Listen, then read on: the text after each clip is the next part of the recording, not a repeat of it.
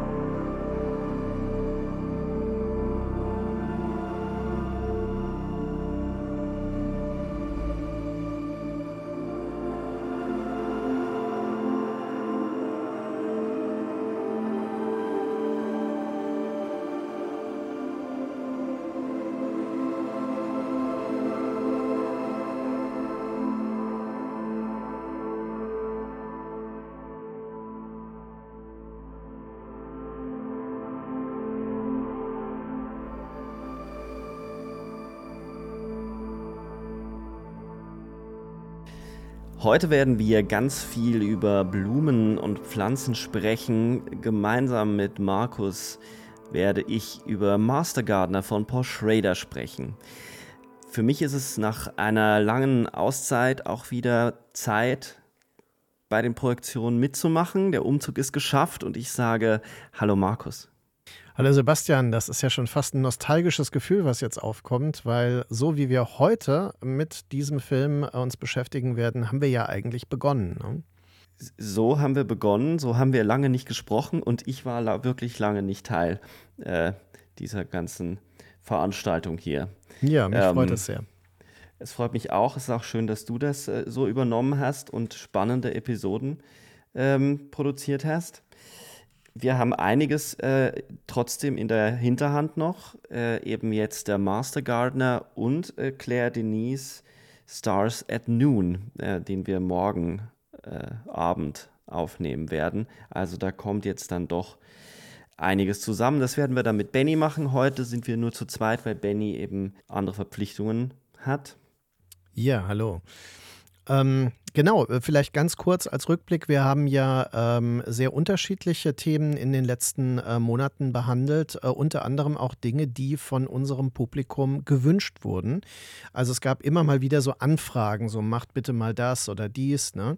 Und ähm, ja, Paul Schrader war mit Sicherheit da äh, ein Name, der fiel, aber vor allem waren es ja sehr äh, populäre Dinge und wir haben ja eben diese Doppelfolge Barbie deswegen ähm, eingesprochen und wir haben uns intensiv mit Nolans ähm, Oppenheimer beschäftigt und nicht mit beiden Filmen zusammen natürlich, ähm, wie sich's gehört. Auf jeden Fall äh, freut es mich besonders, weil ich ähm, sowohl den Film Master Gardener als auch unser zukünftiges Projekt äh, über äh, Stars at Noon ähm, beide Filme mit für die besten Filme dieses Jahres 2023 halte. Geht mir genauso. Äh, beide Filme, aber interessanterweise fast untergegangen, fast verramscht. Also Master Gardner nicht im Kino, also verramscht mhm. ist ein bisschen zu viel gesagt. Ich meine, er, ist, er erscheint auf Blu-ray und DVD. Es ist jetzt nicht, dass er versteckt wird, aber dafür, dass äh, The Card Counter, der letzte Film von Paul Schrader, bei der Kritik so gefeiert wurde, so von den Zuschauerzahlen, das äh, kann man getrost übergehen, aber ist es schon überraschend, dass dieser Film dann so direkt äh, fürs Home-Video veröffentlicht wird. Und Stars at Noon von Claire Denis, die ja nun mal eine der wichtigsten europäischen Regisseurinnen ist, der ist so klammheimlich, still und leise letzten Donnerstag im Kino erschienen, aber darüber werden wir ja dann in der kommenden oder in der anderen Episode sprechen. Jetzt erstmal Master Gardner. Bevor wir auf diesen Film kommen, äh, der ja an sich schon ein Wunder ist oder eine Überraschung, weil äh, Paul Schrader ist mittlerweile 77 und ähm, hat jetzt drei herausragende Filme in einer Reihe gedreht mit ähm, mhm. First Reformed und Card Counter und eben jetzt Master Gardener. Das, äh, damit hätte, glaube ich, wirklich eigentlich keiner gerechnet, zumal ja First Reformed auch fast untergegangen wäre. Der ist ja nur dann bei Amazon erschienen und den hat auch erst so keiner wahrgenommen. Ähm, du beschäftigst, du beschäftigst, du beschäftigst dich ja schon eine Weile mit Paul Schrader. Und äh, mich würde das mal interessieren. Du hast bestimmt auch einige Filme von ihm im Kino gesehen. Und ähm, was bedeutet dir Paul Schrader? Ja, das ist durchaus zutreffend. Paul Schrader ist sicher einer der Filmemacher, die mich äh, sehr früh schon beschäftigt haben, denn ich habe so mit 13, 14 äh, hat mir äh, musste damals mein Vater noch ausleihen, äh, hat mir mein Vater Taxi Driver mitgebracht und ähm, wir haben den zusammen gesehen und äh, ich habe ihn, glaube ich, dreimal hintereinander dann gesehen, weil ich konnte das damals nicht anders lösen. Also ich musste ihn ja wirklich äh, in Erinnerung behalten. In den 80er Jahren war das. Und ähm, Taxi Driver hat mich wegen Martin Scorsese, Robert De Niro und dann Paul Schrader tatsächlich massiv beschäftigt. Und ähm, es ist auch ein Titel, auf den wir vielleicht heute immer mal wieder verweisen müssen, denn es ist im Grunde ja der große ähm, Schrader-bezogene Film, den Scorsese gedreht hat hat. Denn ähm, das Drehbuch ist sehr prägend für den Film. Und wenn man das Drehbuch, das ist ja veröffentlicht, auch kennt, wird man sehr viele ähm, Motive finden, die in seinen späteren Filmen eine Rolle spielen und auch in Master Gardener. Es ist sowas wie die, die Blaupause, also auch diese Einzelgänger-Männerfigur, die er dort entwirft, wird er in den kommenden Filmen, nicht in allen, es gibt auch andere Filme, aber in den wichtigen großen Filmen, wird er diese Figur variieren, verschieben, in andere Kontexte stellen, aber es bleibt im Kern der männliche Außenseiter, der mhm. seiner Passion nachgeht oder nach Erlösung sucht. Ja, das ist ein wichtiges Stichwort, weil äh, Schrader ja aufgewachsen ist in einer kalvinistischen Gemeinde und dann auch entsprechend erstmal so religiöse Studien betrieben hat. Ähm, Filmkonsum war ihm lange verboten, das betonte er immer wieder und er hat sehr spät erst die ersten Filme gesehen. Äh, dann aber intensiv und hat sich extrem reingestürzt in Filme von Yasujiro Ozu und äh, Robert Bresson, die ihn total faszinierten. Er hat also so einen starken Bezug, Karl Theodor Dreyer mit mit Passion der Jeanne d'Arc zum Beispiel. Er hat wirklich einen intensiven Bezug zu diesem europäischen und Weltkino äh, bekommen, also im künstlerischen Kino. Und er ist dann äh, tatsächlich in ähm, ja, den späten 60ern, frühen 70ern ein bedeutender Filmkritiker geworden. Er hat zum Beispiel eine ähm, immer noch oft zitierte Kritik über The Wild Bunch geschrieben von Sam Peckinpah. Er hat ein Buch geschrieben, Transcendental Style in Film, das jeder, der mich kennt, äh, weiß, dass ich das gerne und äh, exzessiv zitiere und darauf verweise und es empfehle. Das mache ich hiermit auch. Es ist bisher nicht auf Deutsch übersetzt, interessanterweise. Und da haben wir zum Beispiel seine Beschäftigung mit dem Heiligen im Film. Und zwar nicht dem primär christlich Heiligen, aber dieser grundsätzlichen Idee, wie ist Film in der Lage, das Heilige abzubilden. Und äh, dann ist er natürlich mit seinen Drehbüchern zunächst und dann mit seinem Regiedebüt Blue Collar, das ist ein, ähm, ja quasi so ein, so ein äh, Working Class Thriller mit mhm. Harvey Keitel und ähm, äh, Robert Pryor, äh, ist er dann äh, Ende der 70er Jahre auch ähm, quasi im, äh, als so ein ein äh, später Repräsentant des New Hollywood ähm, be bekannt geworden. Durchaus weltbekannt, denn das waren Filme, das kann man in Büchern von äh, Hans-Christoph Blumenberg und so weiter, also Kritikern der, der 80er Jahre, sehen, die einen sehr starken Eindruck hinterlassen haben. Hardcore, ein Vater sieht rot, um einen äh, ebenfalls übrigens kalvinistischen ähm, Mann, der seine verschwundene Teenager-Tochter in der Pornohölle von L.A. jagt äh, oder verfolgt quasi und äh, wiederfindet auch und dort befreit. Also diese Idee, äh, Sühne äh, für äh, Sünden und Erlösung äh, quasi aus so einem ähm, finsteren Schicksal zu finden. Das sind alles Motive, die in diesen Filmen eine Rolle spielen. Äh, der Mann mit der Stahlkralle, Rolling Thunder, ist auch ein Film von John Flynn verfilmt, ist ein Drehbuch von ihm. Und äh, der Yakuza mit seinem Bruder Leonard Schrader hat er zusammen vor allem japanbezogene Stoffe entwickelt und unter anderem auch dann später seinen berühmten Film Mishima Life in Four Chapters gedreht, den wir ja auch beide sehr schätzen, der auch einen Mann im Zentrum hat, der sehr spezielle Vorstellungen von Ästhetik und Lebensführung hat und sich dann auch äh, rituell das Leben nimmt, in der Realität und im Film. Also das sind alles ähm, solche Anfangspunkte, die wir in seinem späteren Werk definitiv wiederfinden. Und ähm, er selbst hat dann, und das sind so, habe ich Filme von ihm im Kino gesehen? Das ist eine gute Frage, weil, um ganz ehrlich zu sein, so viele sind auch damals nicht im Kino gekommen. Ich war mhm. zu jung, um Katzenmenschen zu sehen oder äh, American Gigolo.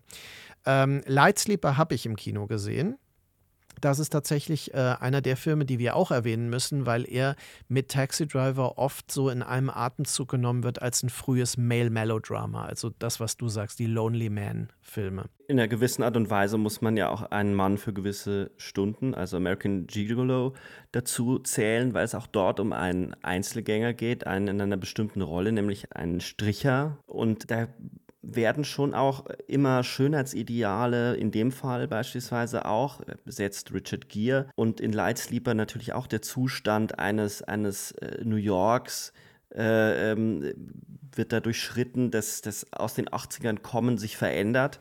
Mhm. Ähm, in dem äh, Willem Dafoe einen, einen Nobeldrogendealer spielt, der eigentlich total noble Absichten hat und auch irgendwie aussteigen will, aber so recht auch nicht rauskommen mag. Ähm, das sind alles Figuren, die es dann ja in der Tat, äh, die wieder auftauchen. Genau, also äh, ich denke, Schrader ist jemand, der in der Summe seines Werkes besser verstanden werden kann als in einzelnen Filmen. Denn es gibt auch Filme von ihm, die nicht oder missverstanden wurden. Es gibt Filme, die auf den ersten Blick bedeutungslos in seinem Werk stehen, wie zum Beispiel The Walker, der Film mit Woody Harrelson, der auch in gewisser Weise so eine Art Gigolo darstellt, nur in einem anderen Milieu.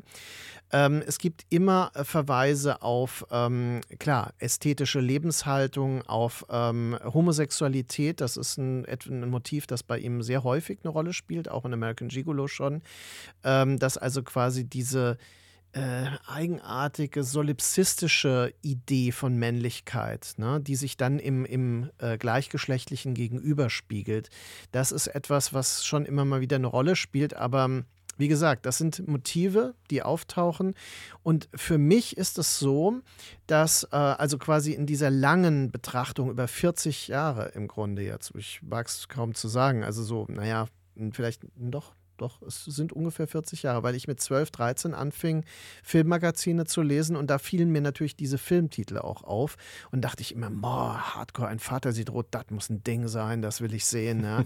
und nachher war ich ein bisschen enttäuscht, weil viele seiner Filme sind ja gar nicht so spektakulär äh, angelegt. Und ähm, er hat eher den Hang, äh, Genre Muster zu nehmen, zu dekonstruieren und eigentlich nur als Folie zu benutzen. Ich finde, das beste Beispiel ist Dying of the Light.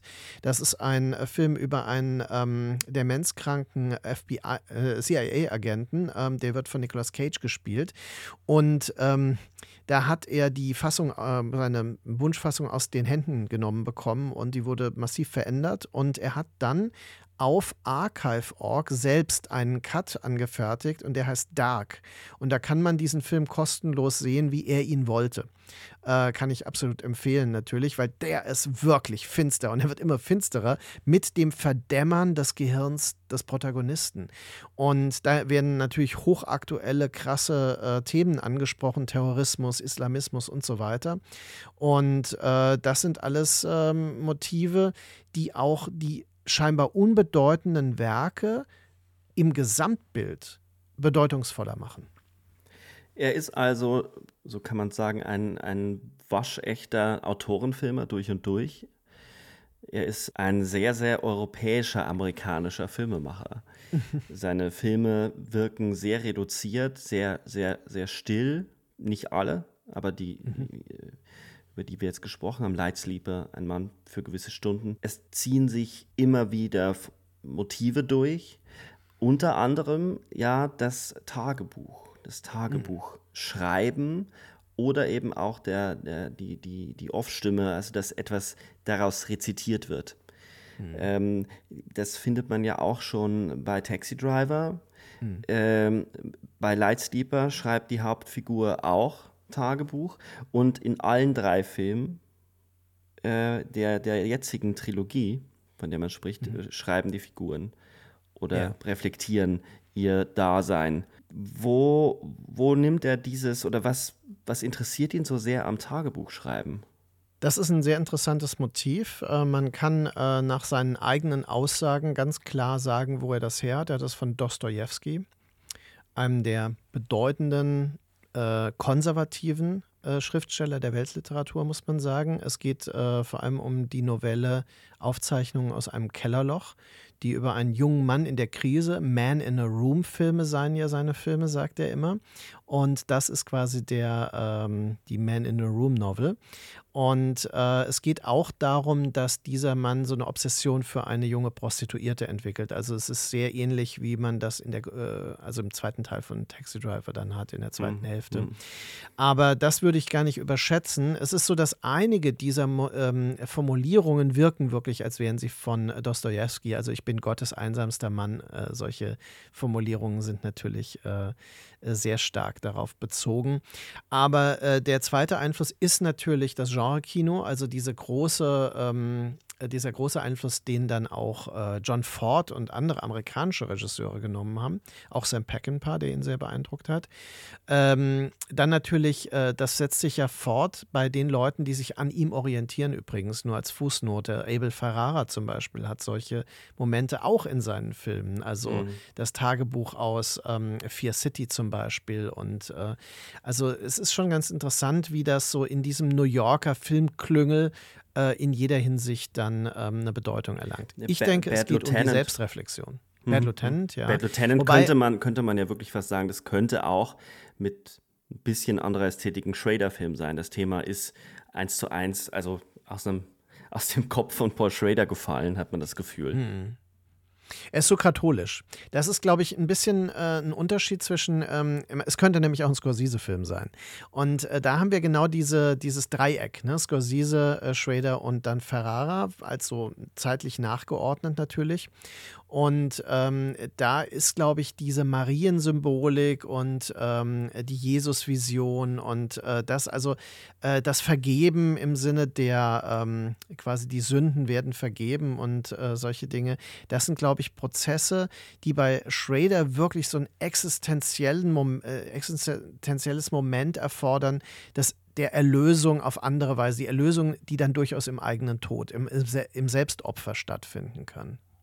Das stimmt, deswegen meinte ich ja auch, man, man müsste wahrscheinlich ein paar Variationen oder Veränderungen vornehmen. Mhm. Aber ja. von der Grundfigur, dieser, die Harvey Keitel da drin spielt in diesem Film, ist das schon eine Paul Schrader-Figur, ähm, ja. getrieben von inneren Dämonen. Ähm, irgendwie auf der Flucht vor sich selbst ähm, und auch hin und her schwanken zwischen, zwischen Vergebung finden und sich selbst auslöschen. Das ist, hat natürlich eine Ferrara, einen Ferrara-Wahnsinn mit drin. Ähm.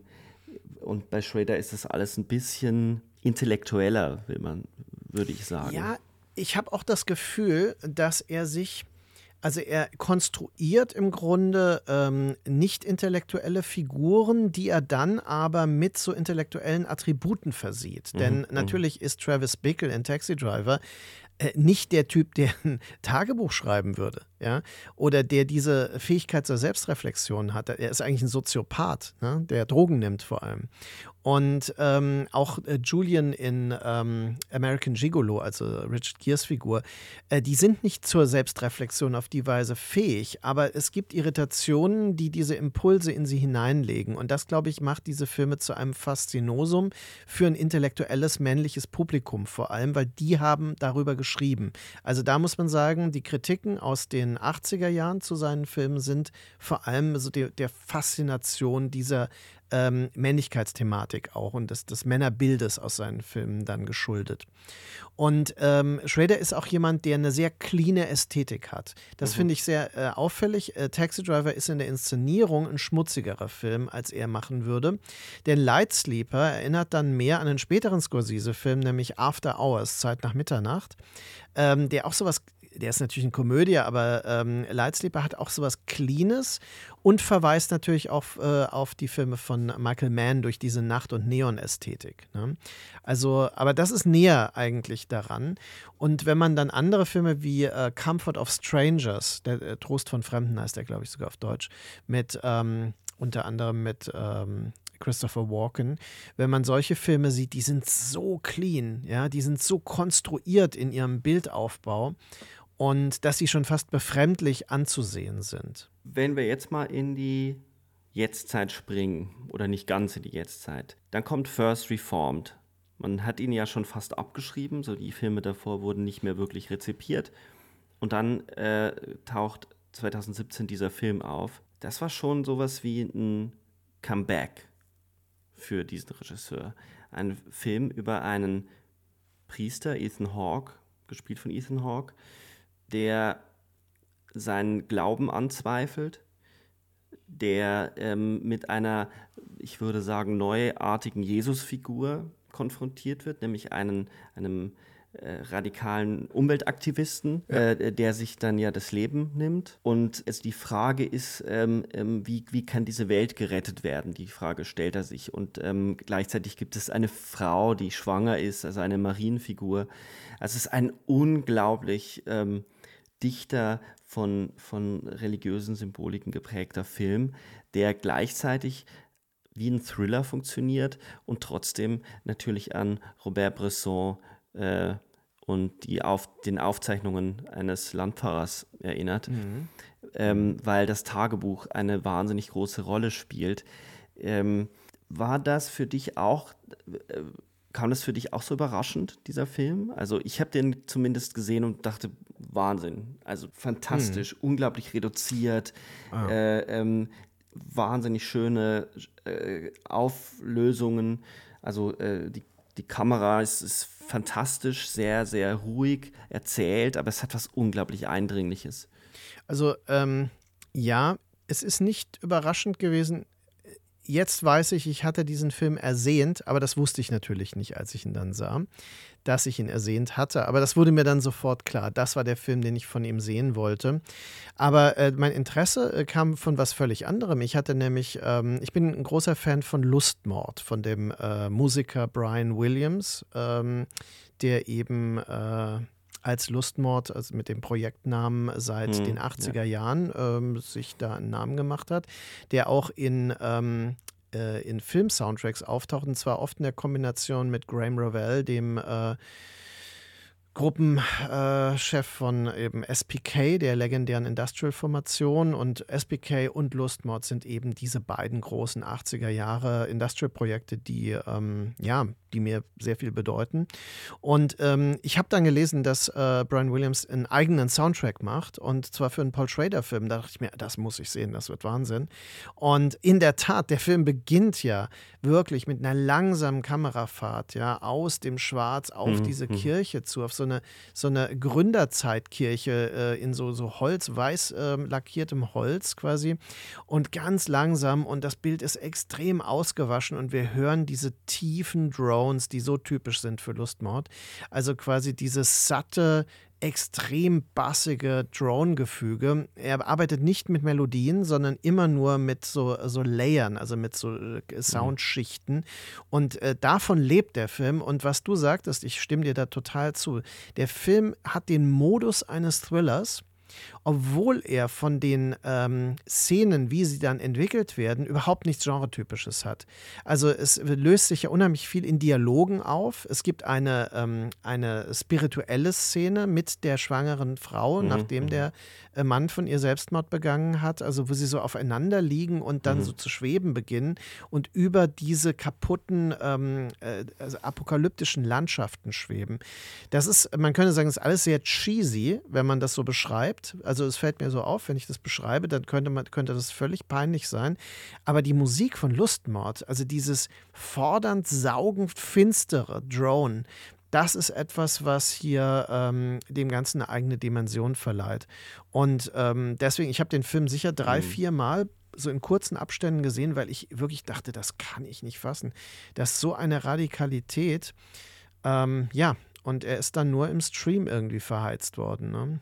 Und dazu muss man sagen, dass dieser Film natürlich eine Gegenwärtigkeit besitzt, die ja alle Filme, die danach kommen, äh, auch haben. Dass ja, es genau. sich ja, ja. auseinandersetzt mit dem Zustand von Amerika. Man könnte bei First Reform sagen, natürlich mit dem Problem unserer Zeit, nämlich mit dem Klimawandel und der Frage der Schöpfung oder eben der, der Entschöpfung, also der der Vernichtung. Und ähm, das mit, mit diesem Ganzen, da muss man jetzt nicht besonders in die Tiefe gehen, wir wollen nicht über First Reformed reden, mhm. aber dass man schon sagen kann, natürlich, dass die Religiosität in den USA eine riesige Rolle spielt für die Identität der Amerikaner, dass es dort ganz viele kleine Kirchen gibt, Freikirchen gibt und dass es dort eine Gründerzeitkirche ist, das, das wählt er natürlich nicht ohne, äh, das ist beabsichtigt, weil es äh, sowas hat wie, wie den Ursprung, den Anfang. Ähm, äh, das Fundament einer bestimmten amerikanischen Identität. Äh, das ist ja auch der Titel. Also ich wollte das jetzt nicht, weil das genau oh. der Punkt, den du gerade sagtest. Uh, First Reformed heißt ja die Kirche im Film. Und zugleich ist es die Metapher. Ähm, die die Frage stellt natürlich, wer ist der, der erst Reformierte, wenn man so will. Ähm, also das heißt, er ähm, ist immer vor einem Schritt. Und den äh, Schritt äh, gehen, äh, muss man sagen, äh, tut ja vor allem der Umweltaktivist, indem er sich selbst aus der Welt schafft, die er nicht mehr ertragen kann. Ich muss auch sagen, ähm, das Ganze ist noch mal faszinierender, weil es war ja vor den ähm, quasi Entwicklungen erst um Fridays for Future und dann äh, die letzte Generation. Genau, ja. Und ähm, das finde ich schon sehr, oder Extinction Rebellion waren auch noch so Vorläufer, aber äh, das sind schon genau diese Aktivistinnen und Aktivisten, die hier porträtiert werden, auch so vom Alter her, so zwischen 20 und 30 sind die hier. Und äh, diese Verzweiflung, die in den Protesten ja scheinbar eine Motivation bildet, die wird hier konsequent bis in den Selbstmord hinein ähm, quasi durchgeführt und durchdacht. Hinterblieben ist dann ein äh, Plan, einen Anschlag zu verüben. Und genau. äh, das finde ich auch einen wichtigen Punkt. Also diese Idee einer radikalisierten Umweltbewegung, die in der Lage sein könnte, tatsächlich auch Firmen zu attackieren. Ne? Also ähnlich wie es die RAF damals gemacht hat mit dem Springer Verlag und so weiter.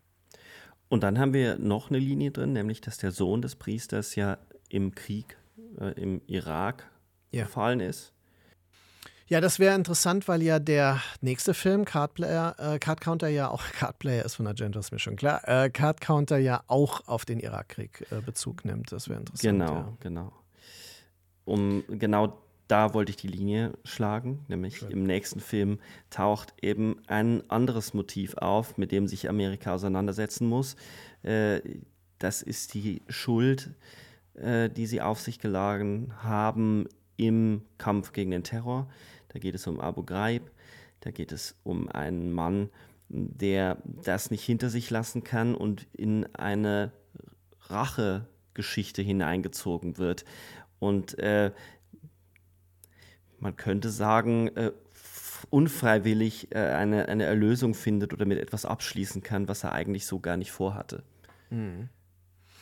Ja, interessant ist, dass diese Figuren alle traumatisierte Figuren sind, äh, die alle mit der amerikanischen Gegenwartsgeschichte verbunden sind und alle drei, wir werden das bei Master Gardener noch ausführlicher besprechen, eine Beschäftigung gefunden haben, die ihre ähm, Aufmerksamkeit und ihre Hingabe bindet.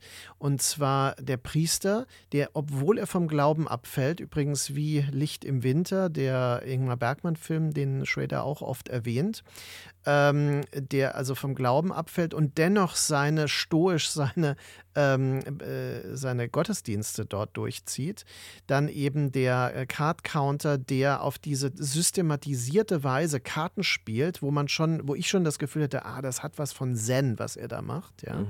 Und der dann, wenn er in seine ähm, Hotelzimmer zieht, alles mit ähm, weißen Bettlaken akribisch ab bindet ne?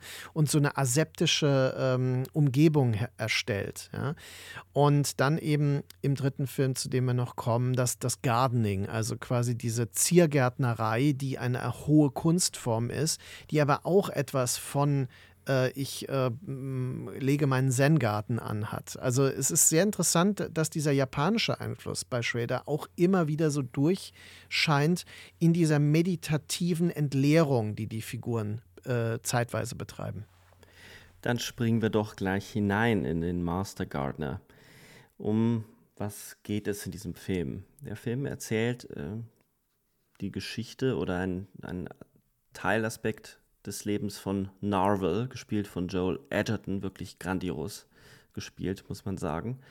Und äh, Narvel ist ein asketisch lebender Chefgärtner in einem großen Anwesen, einem herrschaftlichen Haus, das äh, so ein äh, Südstaaten-Echo hat, also sehr nach Sklaverei aussieht, das eben dort, wo früher die Felder waren und die Felder angebaut wurden von den schwarzen Sklaven, jetzt eben die Pflanzen, die Blumen sprießen. Es ist ein öffentlicher Garten, ähm, der immer wieder teilnimmt an solchen, solchen Wettbewerben, solchen, solchen Landesgartenschauen, würde man hier in Deutschland mhm. sagen.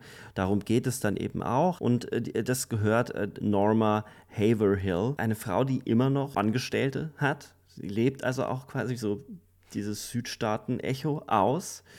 Ähm, und sie bestellt sich die, ihren, ihren Chefgärtner auch gerne mal ins Bett. Also die beiden haben ein Verhältnis, wobei Norma da das Sagen hat. Die Hierarchien sind ganz klar abgesteckt. Narvel hat nämlich eine sehr dunkle Vergangenheit. Das weiß die Norma auch auszunutzen. Das wird äh, an ein, zwei Stellen in Dialogen angedeutet, dass sie, dass sie sagt, ich habe dich hierher geholt, ohne mich wärst du nichts, ohne mich wärst du immer noch quasi der Nazi, der er mal war. Er kommt nämlich aus dieser White Pride Neonazi-Szene, hat dort als Auftragskiller gearbeitet, hat also mehrere Menschenleben auf den Gewissen und das verfolgt ihn. Und es ist ihm auch, es ist ihm auch eingeschrieben auf die Haut. Das ist ziemlich wichtig. Es gibt eine äh, Szene, die, die in dem Moment, wo man es das erste Mal sieht, wirklich schockierend ist, weil ich habe äh, im Vorfeld sehr wenig über den Film gelesen und wusste nicht, dass das die Vorgeschichte ist von diesem Gärtner. Und er zieht sich das Hemd aus vor dem Spiegel und äh,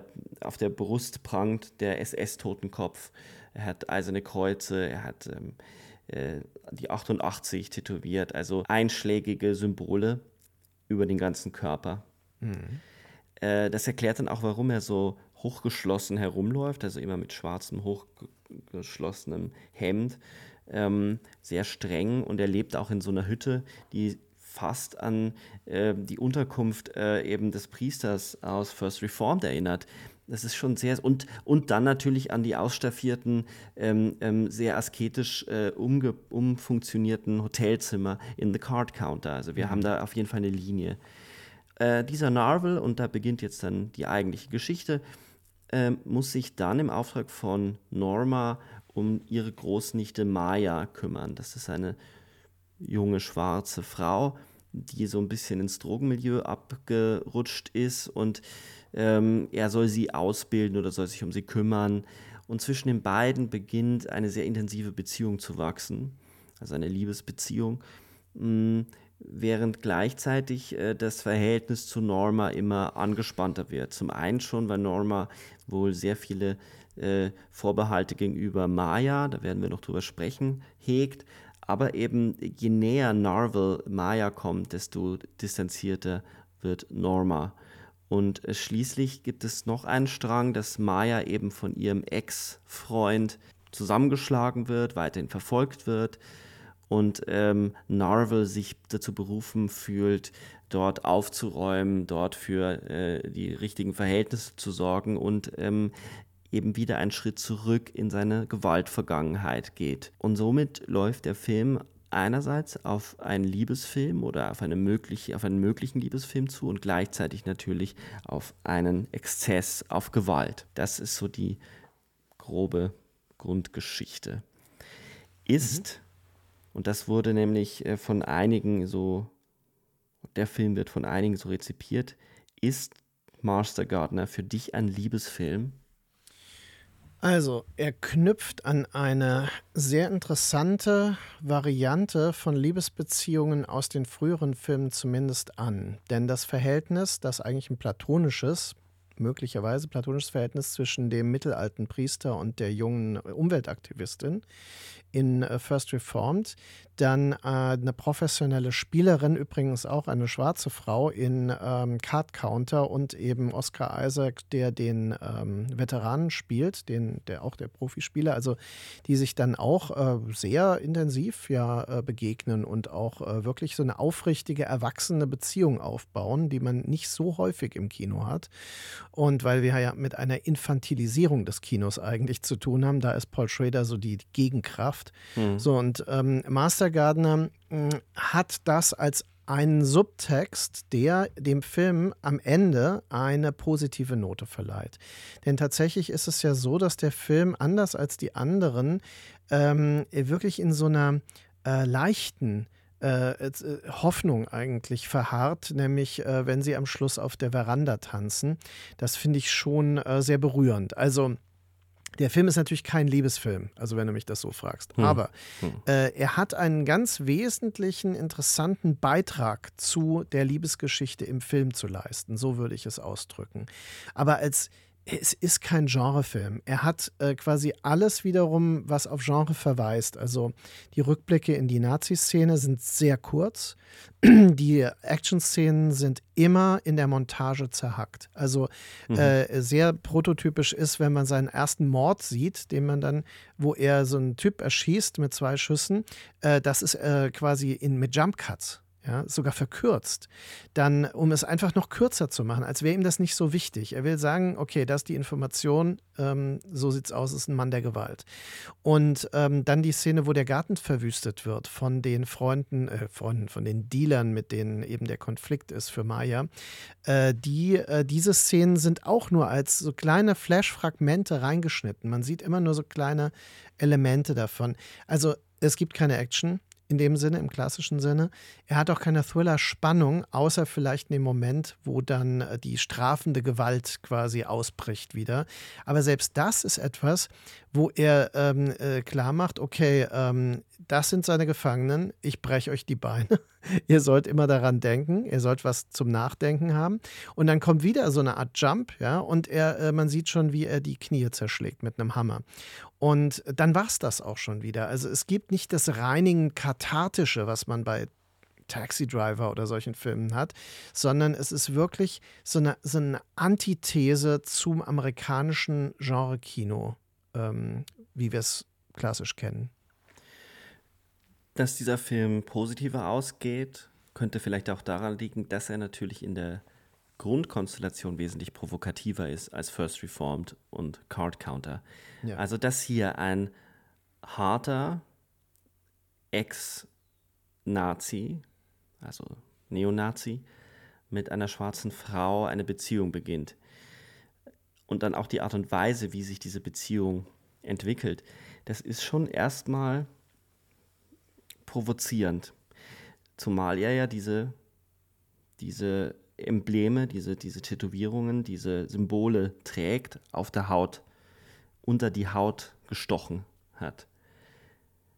Jetzt, warum, warum steige ich mit der Frage ein?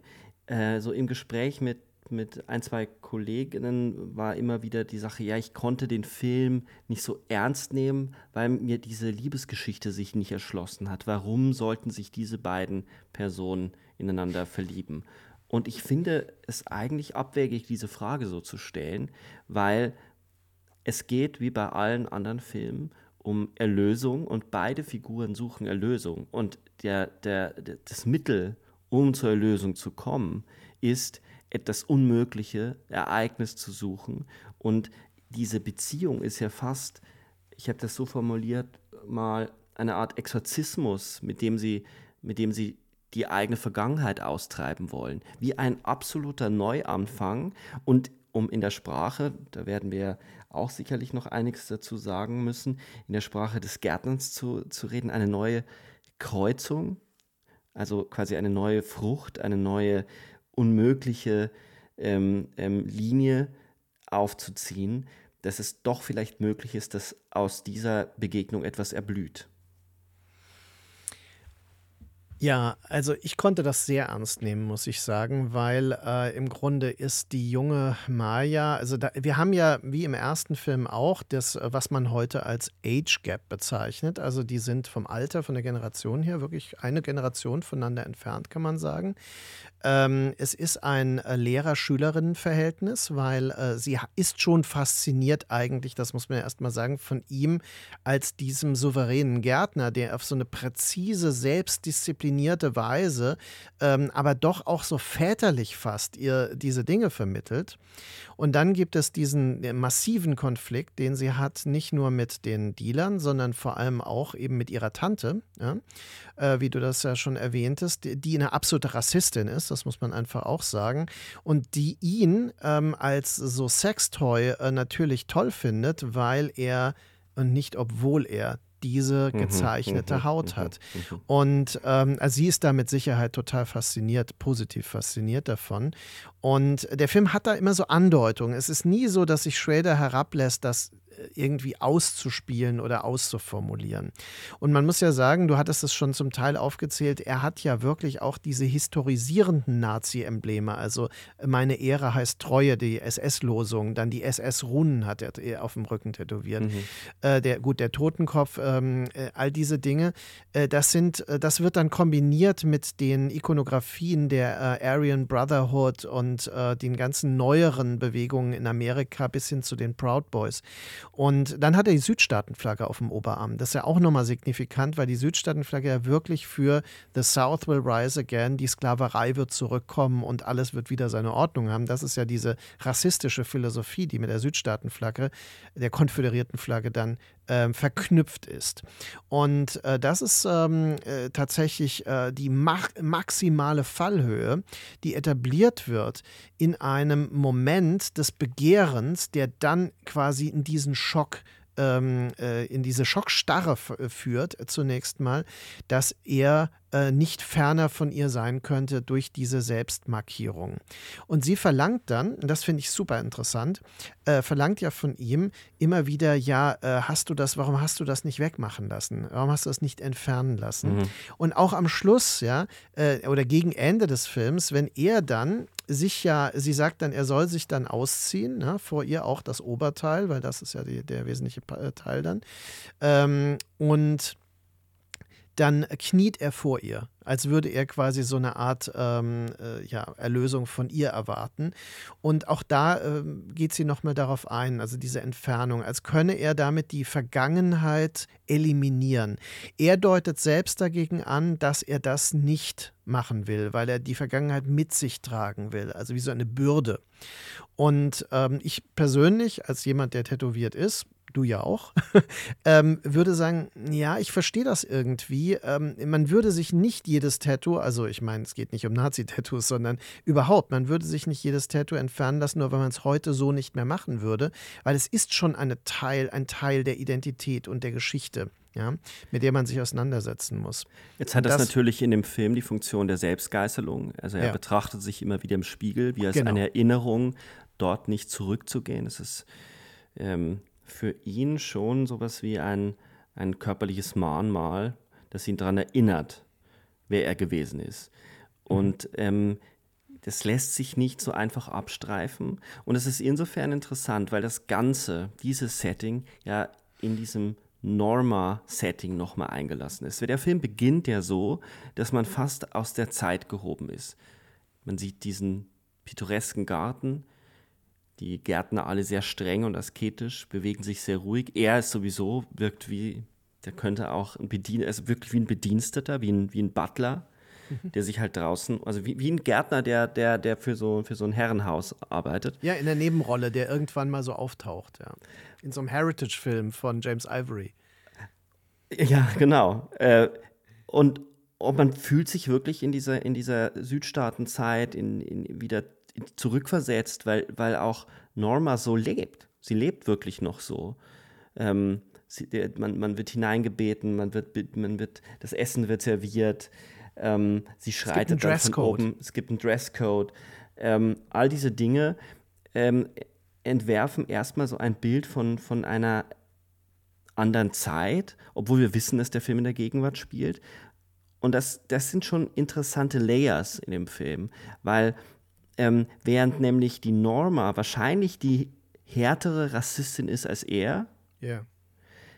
die es nicht auf der Haut trägt, der man es nicht anerkennt, die wahrscheinlich sehr etabliert ist in dieser Schicht, in der sie sich bewegt. Sie ist eine Charity Lady, das wird ja deutlich ist das schon ein direkter Kommentar darüber, wie diese rassistischen Sedimente in Amerika sich abgelagert haben und über, überwuchert werden und dann schick gemacht werden und man es nicht sieht. Während natürlich er, und da wird wenig über seine Geschichte, es wird nichts erzählt, wie er da reingeraten ist, aber er, er brauchte diese, diese Embleme wahrscheinlich auch, um sich selbst zu einem National, also zu einem Neonazi zu machen. Für die anderen, vor den anderen und vor sich. Ähm, da ist dann die Frage, die der Film ja auch irgendwie stellt, so kann der anders? Ist der wirklich ein Neonazi? Wann ist man das überhaupt? Ähm, und kann man sich selbst vergeben und kann einem vergeben werden? Ähm, innerhalb einer, innerhalb dieses ganzen, dieser ganzen Frage, oder der äh, historischen Linie äh, der amerikanischen Sklaverei. Ja, das sind äh, sehr viele hochinteressante Aspekte und Stränge, die der Film wirklich zum Teil nur anreißt, die du jetzt ja hier auch äh, auf den Tisch gelegt hast. Wir können sie nicht mehr wegleugnen. Und äh, das finde ich ist die Leistung dieses Films. Ich will ein weiteres Beispiel für so ein, so ein äh, sehr bedachtes Motiv. Also sie hat ein Erbstück und zwar eine Luger Parabellum 9 mm mhm. Pistole, die sie ihm dann gibt, nachdem der Garten verwüstet wurde. Das heißt, er nimmt sie ihr sogar ab. Sie will sich damit ja nur selbst verteidigen. Und ähm, die, die, er nur, nimmt nur ums, ihr dann ums die Pistole. machen, die Norma. Ja. Also nicht Maya, sondern Norma. Die Norma, genau, die Älteren. Genau, richtig, genau. Also die Besitzerin des Gartens gewissermaßen. Und ähm, das ist natürlich die emblematische Waffe des Zweiten Weltkrieges. Ne? Also das ist die Pistolenform mit diesem dünnen ja. Lauf ne? und diesem geschwungenen Griff, die also so auch so die, die Ästhetik der, der Nazi-Bewaffnung äh, mit definiert. Ne? Und wenn er dann diese Pistole in der Hand hat, ist das überaffirmativ, kann man sagen. Ähm, und das finde ich schon mal äh, sehr interessant, dass das so fast beiläufig da auch noch eingebaut wird. Und er legt diese Waffe dann, auch wichtig, äh, äh, unter ein gelockertes Dielenbrett in seiner aseptischen Bude, ähm, wo bereits eine andere Waffe liegt. Ne? Und eine modernere Waffe allerdings, da, die er nämlich benutzt hat, als er noch Morde für die äh, Neonazis begangen hat. Und das finde ich äh, wirklich krass, dass also nicht nur unter der Haut ist die Farbe des Bösen, sondern auch unter den Dielen ist quasi die Vergangenheit noch. Ne? Also es ist alles wohlbedeckt und mit so einer ultra kontrollierten Lebensführung dann ähm, geordnet. Ja? Und er sagt aber, und das finde ich einen ganz wichtigen Punkt, warum ist er so? Er ist erzogen worden zum Hass und er hat das sehr gut hinbekommen, sagt er. Ja? Also er war sehr gut darin. Ja? Das ist so die Formulierung, die er benutzt. Und ähm, und das ist etwas, was ähm, eine Geschichte, a History of Violence ist bei ihm der wesentliche Punkt. Und er kommt quasi aus diesem Milieu heraus. Und das ist zum Beispiel etwas, was ihn verbindet mit dem äh, realen ähm, Nazi-Skin aus dem Film Skin von Gina Tief, äh, der ja tatsächlich dafür bekannt wurde, dass er ausstieg und sich komplett die Haut äh, hat ähm, lasern lassen. Also die ähm, die Tätowierungen hat entfernen lassen, was die absolute Tortur sein muss, ja, weil der komplett das Gesicht tätowiert mhm. hatte und so. Und das ist etwas, was immer wieder mitschwingt. Ich bin mir ziemlich sicher, dass der, dieser Fall auch für Schrader da so eine gewisse Rolle spielt. Und das bekommt ein Gegenmodell durch die junge Frau. Und wir haben dieses Dreiecksverhältnis. Ne? Wir haben die Tante, die Nichte und ihn. Und die junge Frau Maya ist ganz eindeutig Zendaya in Euphoria. Ja. für ja, mich ja. war sie, also für mich war das immer, ich habe sie immer als Zendaya gesehen. Und äh, ich habe später auch ohne mich zu wundern, erfahren, dass Schrader sich bemüht hatte, Zendaya zu bekommen, weil er sie eben aus Euphoria offenbar also, ideal fand für die Rolle. Und sie ist ja diese äh, ja, selbstzweifelnde, ähm, äh, eben zu Drogen neigende junge Frau, die sich quasi erniedrigen lässt und dann äh, da quasi im Grunde braucht sie ihn, also das wird jetzt wieder einigen im Publikum nicht gefallen haben, weil es keine Emanzipationsgeschichte ist, das muss man ganz klar sagen, es ist keine Emanzipationsgeschichte, es ist eher eine Geschichte, die auf einen sehr auf das Vertrauen, das in einer ernsthaften Beziehung liegt, baut. Und das finde ich sehr erwachsen daran. Es ist nicht utopistisch, sondern eher erwachsen. Ja, in, in einer ernsthaften Beziehung, aber natürlich auch trotzdem einer. Das letzte Bild ist schon sehr so der, der Retter, der, der Mann, der alles in Ordnung bringt, ein sehr konservatives Bild. Aber es gibt dazwischen ja. eben diese Momente, wo sie ihn zur Buße zwingt, es ist nicht so ganz klar verteilt. Äh, äh tendenziell mhm. würde ich schon sagen, neigt Trader natürlich zu, zu eher einer klassischen Beziehungsform in all seinen Filmen, die ja aber nicht immer funktioniert. Ähm, in dem Film tut sie es aber. Wie gesagt, da ich den Film aber nicht als einen Beziehungsfilm und Liebesfilm gelesen habe, war das für mich, spielte das für mich gar keine so eine große Rolle, sondern hat eher es, es war für mich eher eine Form von, von, wie sich zwei Menschen Halt geben. Und da habe ich erstmal nicht darüber zu urteilen, auf welche Art und Weise die das tun. So. Dass ähm, ich vielleicht in meinem Privatleben äh, das anders sehen würde, das hat, glaube ich, an dieser Stelle nichts, an, nichts zu suchen, weil ich muss diesen beiden Figuren folgen, die, die ja eine Entwicklung durchmachen. Äh, eine Entwicklung, die ja auch in, in sehr, äh, in jedem anderen Film wäre das unglaublich pathetisch, diese Szene, wo sie im Auto nachts äh, fahren und am Straßenrand dann die, die, die Pflanzen wachsen und wuchern. Das ist der Moment, wo die Liebe äh, durchstößt und etwas Neues entsteht und man da eigentlich ja so, schon sehr früh weiß, das Ganze wird jetzt irgendwie gut enden.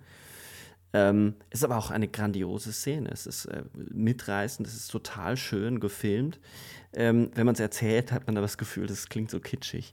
Aber ja, wie bei der Schwebeszene aus äh, Also auch hier gibt es so eine fantastische Szene, weil diese Blumen ja wie aus dem Nichts.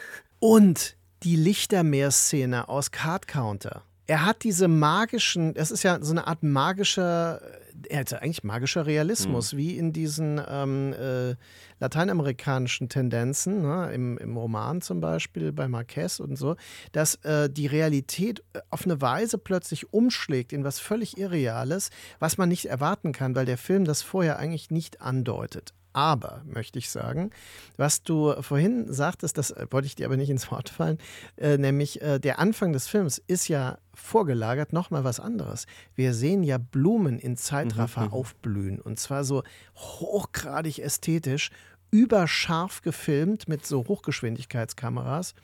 Ähm, obwohl, äh, das wäre Zeitlupe. Nee, es sind auf jeden Fall äh, sind es äh, sehr empfindliche ähm, äh, Kameras, auf jeden Fall, mit denen das gefilmt wurde, die das wirklich so auf so eine faszinierende Weise, diese Entfaltung der, der Blüten und sowas zeigen.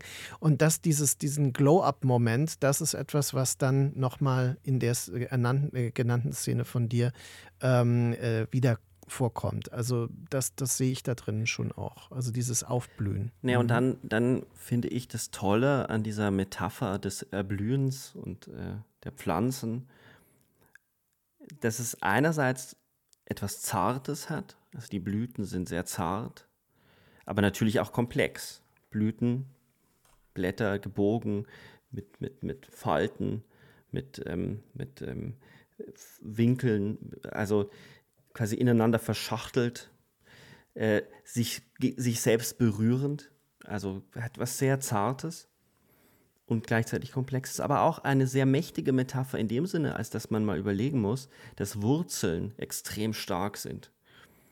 Also Baumwurzeln, die ganze, die, die den Asphalt durchbrechen, äh, ähm, hm. wenn, wenn die Pflanzen sich die, die Häuser wieder zurückholen und äh, überall die Wurzeln durch, durchbrechen und durchschlagen. Also selbst im, in den widrigsten Umständen schaffen es Pflanzen, sich äh, die Welt wieder zurückzuerobern.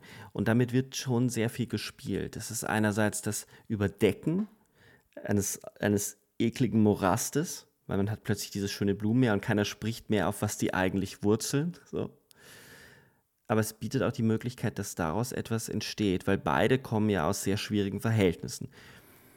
Und da haben wir nämlich, das, das ist auch etwas, wo der Film, finde ich, sehr, sehr klug ist. Wir haben einerseits den Neonazi, der klar für eine bestimmte Problematik steht oder für eine bestimmte Sicht auf eben eine weiße Unterschicht, Und wir haben sie als junge schwarze Frau, die im Drogenmilieu ist und auch nicht aus besonders guten Verhältnissen kommt, die auch für eine bestimmte Sicht auf Amerika steht. Äh, für eine rassistische Sicht mitunter, aber natürlich auch für eine Realität, dass es eben diese Viertel gibt und eine Verarmung äh, äh, der, der, der Schwarzen in Amerika, dass der Drogenkonsum eine, eine bestimmte Rolle dort spielt. Das alles hat historische Gründe, das hat auch Gründe, wie, wie gebaut wurde und wie gewohnt, also wie, wo, wo die Black Community überhaupt wohnen da durfte und darf. Also da sind so viele historische Prozesse und auch so viel gegenwärtige Perspektiven, Blickwinkel eingebaut in dem Film, ohne dass es ein einziges Mal auf der Dialogebene ausgesprochen wird. Und das ist, das ist einfach schlichtweg brillant.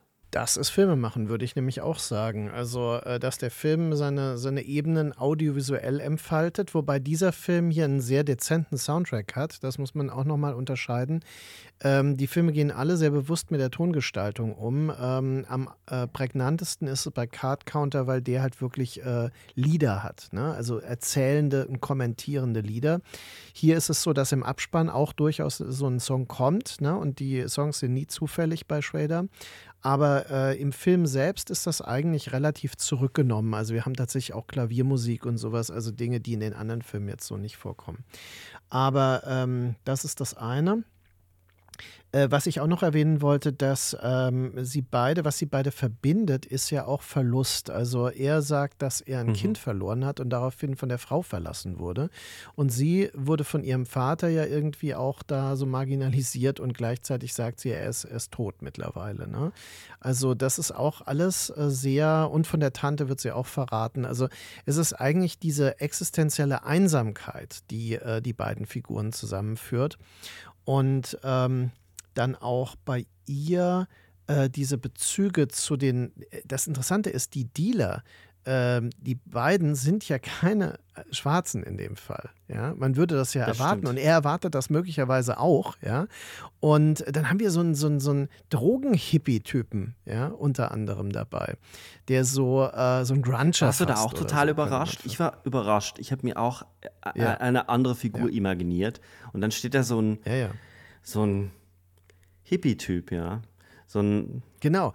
Ja, du hast vollkommen ja. recht. Grunge äh, im Grunge-Look, das trifft es schon sehr gut. Ich war sehr überrascht. Ja, und und dann gibt es nämlich Leute, das habe ich auch so in Gesprächen immer mal wieder gehört, so, ja, in dem Film sind ja die Drogendealer böser als die Nazis, ja. Ist natürlich nicht so, muss man ganz klar sagen. Der Film zeigt schon sehr klar ein Nazi-Milieu, aus dem er kommt. Und das finde ich auch interessant, das signifiziert ist über ein ganz anderes Äußeres. Wenn man ihn so sieht, dann sieht man eigentlich eine Figur des modernen Proud Boy mhm. äh, Alt-Right-Typen aus Amerika. Also ich würde gar nicht glauben, dass er ein Aussteiger ist, weil er sieht jetzt eigentlich aus wie diese gepflegtere, stylische Variante, äh, die so durch Gavin McInnes und die Proud Boys dann populär wurde. Während Genau, während er vorher, also die so, die identitäre Bewegung ist dann der, die Entsprechung dazu, während er vorher ja so ein, so ein Biker-Typ war mit so einem Vollbart und äh, ja, also halblangen Haaren und auch der, äh, der äh, Auftraggeber ist ja auch so ein alter Typ, der so aussieht wie Willie Nelson, nur halt als Nazi. Und äh, die äh, gehen dann auf ein Rechts, also er geht auf ein Rechtsrockkonzert und, ähm, und er schießt dann halt diesen einen Typen. Das ist eins zu eins Sons of Anarchy von rechts. Ja? Und ähm, also quasi das ist dieses Milieu, aus dem er eigentlich kommt. Und ich finde also, dass der Film mit dieser Bildwelt ungeheuer differenziert umgeht und ähm, verschiedene Milieus dabei ähm, mit so mit dem kleinen Finger so äh, völlig treffend zeichnet, in nur ein, zwei Einstellungen. Man hat das sofort begriffen. Mhm. mhm. Und bei ihr ist das diese Ambivalenz, diese, sie passt nämlich nirgends rein. Das ist total faszinierend. Also die Figur von Maya ist überall eigentlich eine Außenseiterin. Äh, vor allem auch, wenn sie dann in diese anonymen äh, Drogensüchtigen, äh, in diese Sitzung äh, da ähm, gerät. Also all diese Sachen. Ähm, und das, das hat mich total beschäftigt. Also deswegen finde ich, ist es auch ein Film, den man mehrfach sehen kann, weil er einem immer mehr solche Details offenbart. Naja, ich meine, es passt insofern natürlich schon auch auf die Situation die, die Schwarze in Amerika leben, also immer umstellt zu sein, immer, immer irgendwie außen vor zu sein, äh, zwischen den Stühlen zu stehen ähm, und dass eben nicht die, dass er dann nicht einen Schwarzen als Drogendealer zeichnet, das entspricht ja im Großteil auch der Realität, dass die Leute, die das Sagen ja. haben, äh, die Weißen sind. Ähm, er bricht damit natürlich auch äh, dieses Klischee oder den möglicher, möglicherweise rassistischen Blick, der, der in dem Film auch lauern könnte, den er aber geschickt umgeht. Und was ich mich dann immer noch gefragt habe, ist, kann man nicht auch sagen, dass der Film ein utopisches Moment hat, neben der Beschreibung, der sehr präzisen Verortung der jeweiligen Identitäten und der historischen äh, Tiefenströmungen, dass er ein sehr, sehr utopisches Moment birgt, nämlich die Verbindung äh, von ihr mit ihm. Um es ganz um, um es vielleicht noch klarer zu formulieren, es ist ein anti-identitätspolitischer Film. Das würde ich auch sagen. Also ich denke, dass dieser Film überhaupt keinen Ansatz für eine problematische oder rechte Lesart oder was auch immer bietet. Aber er ist halt auch nicht kompatibel für eine linke Lesart, sondern er, ähm, er entzieht sich dieser Eindeutigkeit, indem er genau solche Identitäten auflöst und neu und zwar auf eine interessante Weise fluide macht und zu einer Neukombination äh, befähigt.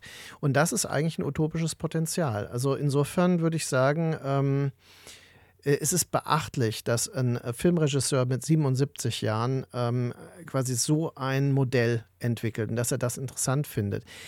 Ich finde aber, es gibt einen Film, der, äh, der ist mit Sicherheit einer seiner, un, also na, seiner am wenigsten gelungenen, nämlich The Canyons. Das ist der, den er nach einem Drehbuch von Brad Easton Ellis mhm. gedreht hat.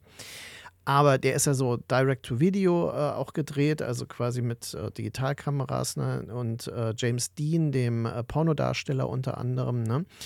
Aber ähm, er ist wirklich am Puls er bleibt an diesem Puls. Und ähm, wenn man seine Social-Media-Auftritte verfolgt, also Paul Schrader äußert sich ja wirklich zu allem. Ne?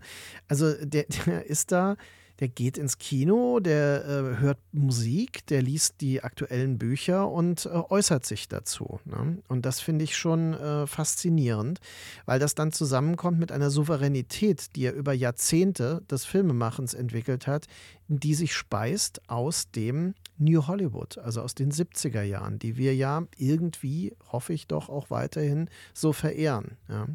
Ob das für zukünftige Generationen gilt, bin ich mir nicht so sicher, muss ich leider sagen ich würde da nochmal einen Moment zurückspringen, weil du gesagt hast, das ist nicht für linke Lesarten offen. Ich würde sagen, für bestimmte linke Lesarten ist es nicht offen. Ich glaube, mhm. für, für andere Lesarten, wo, wo äh, die Frage auch nach einer Möglichkeit von Vergebung durchaus eine Rolle spielt, mhm. Ähm, also, um vielleicht ein Beispiel zu nehmen, Jacques Derrida hat ja wahnsinnig viel auch über die Vergebung geschrieben und auch, dass man, dass man quasi vergeben muss, um neu anzufangen. Ähm, und äh, aber klar, ähm, es gibt auf jeden Fall, ist das wahrscheinlich in der Linken eine Minderheit. Es gibt ja auch eine ganz harte äh, äh Strömung, die sagen würde, ein, ein Nazi oder ein, ein Neonazi, der aussteigt, also man kann nicht aussteigen. Man ist einmal, man ist einmal da drin und man ist es immer.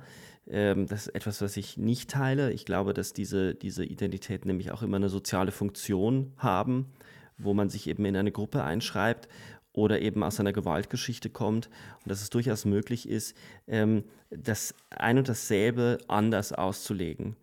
Ähm, Im Vorgespräch Natürlich haben wir auch Vorgespräche und reden, unterhalten uns vorher über die Filme ein bisschen. Immer, wenngleich wir uns sehr wenig absprechen, hast du ja dieses äh, eine erwähnt, dass dieser Nazi-Führer, der dieser mit den langen Haaren, sagt, uh, we are gardeners. Ähm, ja.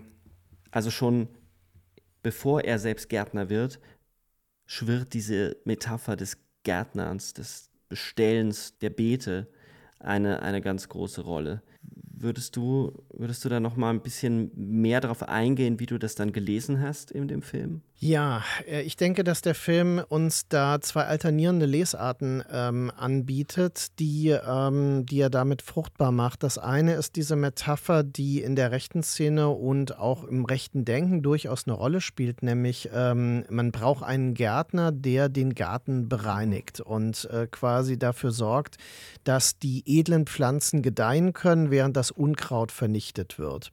Und das ist also eine ganz klare totalitär rechte Idee, ein, also eigentlich eine faschistische Idee, muss man sagen. Mhm. Also das würde ich durchaus in dem Fall mal für treffend halten, ähm, dass also auch zur Not mit einem Einsatz von Gewalt diese, diese Bestellung des Gartens äh, stattfinden kann.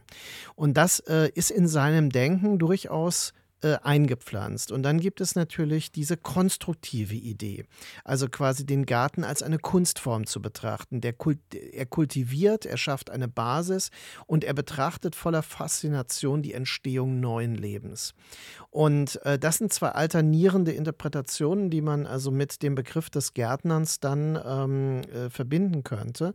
Und ähm, das würde im Grunde zeigen, dass also die Saat wird ihm auf destruktivste Weise eingepflanzt und geht dann auf in dieser Kultivierung seiner neuen Identität als Gärtner, als Künstler quasi als Künstler des Gartens. Also das ist so die Idee, die ich in dem Film sehe, die auch wirklich, gut, die entgeht einem vielleicht beim ersten Mal, weil das wirklich sehr schnell äh, nur gesagt wird. Aber ich finde, es hat unheimlich viel ausgelöst, nachdem ich den Film zum dritten Mal dann gesehen habe oder zweieinhalb Mal. Ich, ich muss gestehen, mir ist das, mir ist das ja. durchgegangen. Ich habe das nicht, äh, nicht vernommen, dass er das sagt. Ich finde das super, super interessant. Ähm, ich finde diese ganze äh, Behandlung des, des, des Gärtnerns, das kommt ja wahnsinnig viel in seinen Tagebüchern vor, dass er darüber nachdenkt. Etwas sehr Philosophisches, was sehr ähm, Tiefgründiges, wie er darüber nachdenkt, mhm. über das Leben. Also das, das Gärtnern ist für ihn fast so eine Metapher für, für das Leben schlechthin. Ähm, Absolut. Und das, das Begrenzen im, äh, dann natürlich auch eine Form ist, sich selbst zu begrenzen, also die Saat zu begrenzen, ähm, Grenzen zu setzen und weniger der Fokus darauf gelegt wird, das Unkraut zu jäten. Und das ist sehr, sehr auffällig. Ähm, er sucht aber natürlich in ihr schon auch sowas wie eine Vergebung. Ähm, und da kann ich schon verstehen, dass Leute das erstmal provozierend finden, äh, da will sich jemand quasi reinwaschen durch diese Beziehung. So könnte man es vielleicht in den ersten Momenten äh, lesen wollen. Aber da müsste man den ganzen Film schon wirklich sehr verbiegen, um das rein zu interpretieren, weil dafür sie viel zu eigensinnig und viel zu mhm. ähm, ihn etwas ab, abverlangt. Ähm, es ist überhaupt nicht so, ja. dass das eine äh, easy peasy äh, Love Story wäre. Und ich würde auch wirklich sagen, es hat nichts mit einem Liebesfilm zu tun, sondern es ist eher ein Film über die Vergebung und über die politischen Verhältnisse, über den Rassismus heute und wie tief der in der äh, amerikanischen Gesellschaft, ich meine, äh, wir sprechen hier jetzt ähm, einen Tag nach der Wahl in Bayern und in Hessen. Bei uns, glaube ich, ähm, ist der tiefer verankert als wir lange, lange Zeit äh, wahrnehmen wollten. Ähm, gut, das wissen wir jetzt auch schon eine Weile wieder, aber dieser Film le legt nochmal offen, wie schnell das auch verschleiert werden kann. Ja, also ich habe äh, bei anderer Gelegenheit darauf auch schon verwiesen, aber ich würde sagen, auch hier muss man sich nochmal klar machen, die amerikanische Mythologie geht ja von ganz anderen Ideen aus. Äh, die Frontier-Mythologie ging davon aus, dass man die Wildnis durch Zivilisation ersetzt und dass mit der Zivilisation dann auch die Gesetze kommen, die Befriedung der Städte stattfindet und man dann, wenn man das Gesetz installiert hat, auch eine friedliche äh, Gesellschaft aufbauen kann. Das war die Utopie, die mit der Frontier-Mythologie in den USA mhm. zusammenhängt. Was man aber feststellen musste, ist, dass äh, während man nach vorne hin immer weiter nach Westen vorstieß, äh, hinter dem Rücken quasi schon neue Strukturen entstehen, aber diese neuen Strukturen natürlich ihrerseits neue Grenzen etablieren. Und wir dann äh, innerhalb desselben Landes, das als kultiviert gilt, ähm, zum Beispiel Reservate haben, wo die Native Americans dann äh, zwangsweise interniert wurden. Und äh, wir haben ähm, den, den Pfad der Tränen, wo die, die umgesiedelt wurden, dann zum Teil bewusst bewusst mit Pocken infiziert wurden, um sie zu dezimieren, also ein Genozid begangen wurde. Dann haben wir ähm, eine Basis auf dem wirtschaftlichen Erfolg von Plantagensystemen, die auf aus Afrika importierten hm. äh, Sklaven ähm, basierten und so weiter.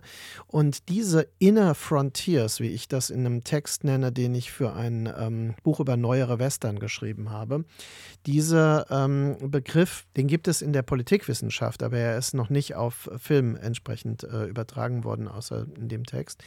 Ähm, das finde ich ist auch in diesem Film. Also diese inneren äh, Grenzen, die auf Race, Class und Gender basieren, also manchmal kombiniert, manchmal nur auf einem dieser Elemente, das ist etwas, was auch in Master Garden eine ganz wichtige Rolle spielt, finde ich. Das finde ich insofern interessant, weil ich heute einen Film gesehen habe, wo, wo der Rhododendron so eine große Rolle spielt. Und der Rhododendron ist eine Pflanze, die einerseits ziemlich giftig ist und gleichzeitig mit, äh, wenn, wenn andere Pflanzen ihr zu nahe kommen, umschlingen die Wurzeln äh, die andere Pflanze und töten sie. Also das heißt, äh, diese Pflanzen äh, haben selber, ziehen die Grenze ständig neu und ähm, es ist bei Weitem nicht so friedlich und äh, harmonisch, wie es von außen immer aussieht, wenn man dann so schöne Felder sieht. Es gibt durchaus böse Pflanzen, bösartige Pflanzen. ähm, also passt auf, dass ihr dem Rhododendron nicht zu nahe kommt. Ich finde, wir äh, sind an einem Punkt angelangt, wo wir den Film ganz gut auseinandergenommen haben. Es ist in der Tat schwieriger, äh, dann noch tiefer hineinzugehen, weil man dann anfangen müsste, diese nur sehr grob angelegten Dinge äh, äh selbst auszufüllen. Und ich würde das ungern tun. Ich finde, da sollte man den Film auch sich selbst überlassen, dass der eben äh, wahnsinnig viel auslösen kann an, an Nachdenkprozessen. Man sollte aber, glaube ich, auch nicht vergessen, dass es einfach ein wunderschöner Film ist. Er ist wunderschön gefilmt. Mhm. Er hat eine. In Breitwand? Er hat eine unglaubliche Symmetrie. Mh, mm, mhm. Etwas sehr Poetisches, Aufgeräumtes in der Bildsprache.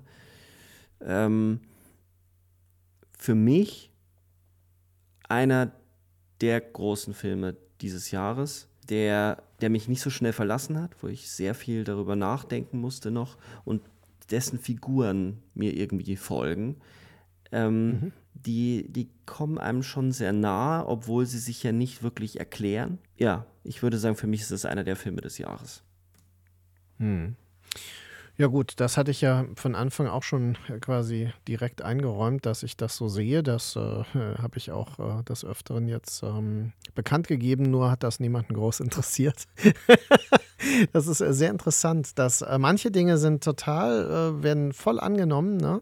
Also da kann ich mich auch nicht beschweren, aber ähm, solche Filme, ne? und ich bin bei Stars at Noon auch, also da bin ich auch gespannt, wie das wahrgenommen wird, weil äh, das sind hier wirklich Filme, die einfach marginalisiert werden, einfach auch durch die Ignoranz eines Publikums. Und ich denke mir immer so, nein, mach das nicht, es lohnt sich. Ne? Und genauso wie die Leute, die First Reformed gesehen haben, der ja übrigens in einem quasi so wirklich diesem Academy Ratio Format 4 zu 3 mhm. ist, der ja inszeniert, ne? um dann ähm, diesen ähm, Anmutungen der äh, Ingmar Bergmann Filme auch zu haben. Er, er hat so einen monochromatischen ähm, Farbeindruck, der auch an das Schwarz-Weiß der, dieser früheren Bergmann-Filme erinnert. Das ist bei Mastergun natürlich äh, aufgelöst in eben dieser Farbigkeit oder so einer satten Farbigkeit zum Teil, die eben vor allem in dem Garten deutlich wird. Also quasi, wo das Grün natürlich dominiert und so weiter. Und da benutzt er eben dieses gloriose Breitwandformat. Also man kann unheimlich viel aus diesem Film herausholen und auch deswegen, der, der Film hat wirklich jedes Publikum verdient das er bekommen kann. Also bitte Master Gardener jetzt auf Blu-ray erschienen, auf jeden Fall ansehen. Unbedingt, damit können wir auch schließen. Geht ins Kino, hätte ich fast gesagt. Nein, holt euch die DVD, die Blu-ray oder leiht den Film eben auf den Streaming-Plattformen aus. Da ist er erhältlich. Es lohnt sich wirklich. Es ist trotz seiner Langsamkeit kein langweiliger Film, sondern ein sehr, sehr sinnlicher, faszinierender Film. Und in diesem Sinne erstmal viel Spaß hoffentlich mit dem Master Gardener und wir hören uns dann wieder bei Claire Denis und Stars at Noon. Hat Spaß gemacht, Markus. Ja, mir auch. Wir hören uns dann, dann morgen. Bis bald. Ciao. Tschüss.